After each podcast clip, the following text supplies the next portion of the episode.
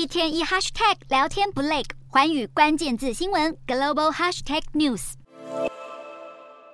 中国车市，尤其是中国的电动车市，中国这几年也在积极抢进电动车市场。不过今年的中国车市很惨，为什么呢？因为今年大家走的是价格竞争，价格杀得非常低。这一战是由 Tesla 引发的，Tesla 在中国大降价，所以引爆了中国的车厂也得跟进。好，那为什么这样说呢？因为啊，中国的车厂现在为了销价竞争，无所不用其极，甚至呢，这一些电动车厂他们说了，宁可要销量，不要利润，宁可没有赚钱，我们。也得把车卖出去，因为市占必须保有，未来才不会消失在电动车市的市场。每一个月都有品牌在消失。现在的中国电动车可以说从过去的蓝海，现在变成了红海，杀价竞争实在太明显了。好，这样的一个例子呢，直接就反映在中国的自有品牌上头。小鹏汽车，小鹏汽车今年也非常的惨。那当然，小鹏汽车也跟进了 Tesla 开始降价。好，小鹏汽车在今年一月，他们的旗舰车款 P7 电动车已经降到了一台车只要三万一千美元这样的一个售价，百万。万台币都不到就能买到一台电动车，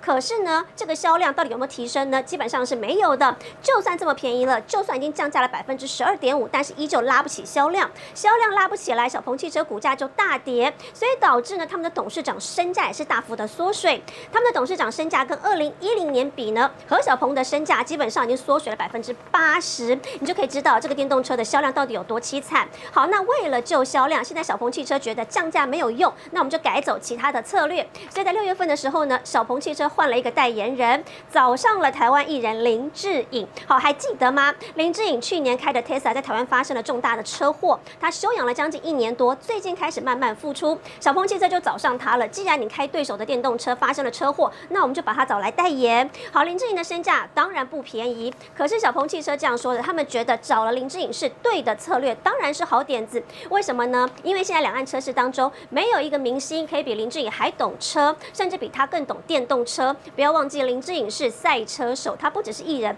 他还能开上赛道。所以小鹏现在改变了策略，找上了林志颖来代言。